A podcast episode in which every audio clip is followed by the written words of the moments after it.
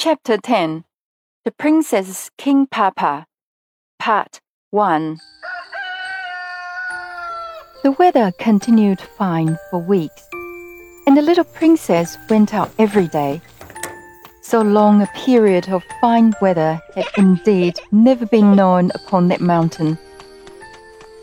The only uncomfortable thing was that her nurse was so nervous and particular about being in before the sun was down that often she would take to her heels when nothing worse than a fleecy cloud crossing the sun threw a shadow on the hillside.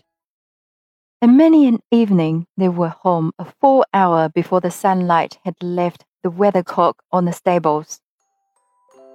If it had not been for such odd behavior, Irene would by this time have almost forgotten the goblins.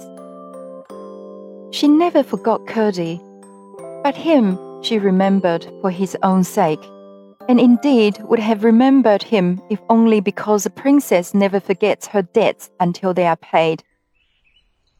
One splendid sunshiny day, about an hour after noon, Irene, who was playing on a lawn in the garden, heard the distant blast of a bugle.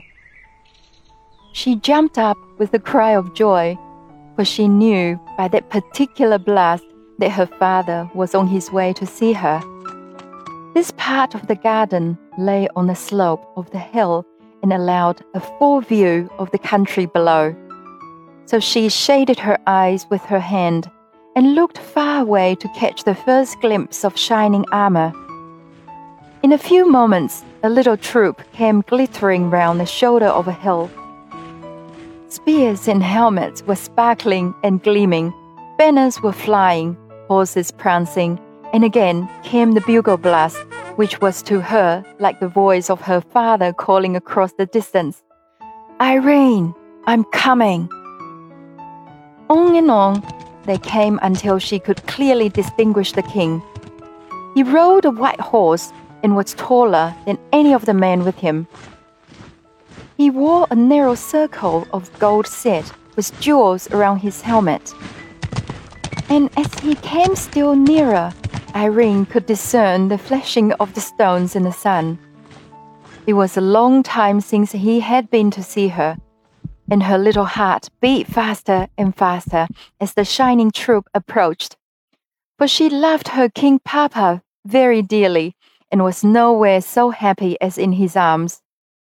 When they reached a certain point, after which she could see them no more from the garden, she ran to the gate, and there stood till up they came, clanging and stamping, with one more bright bugle blast which said, Irene, I'm come.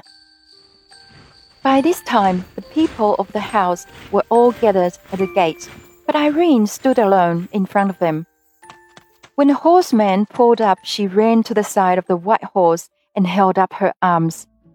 The king stopped and took her hands in an instant, she was on the saddle and clasped in his great strong arms. I wish I could describe the king so that you could see him in your mind.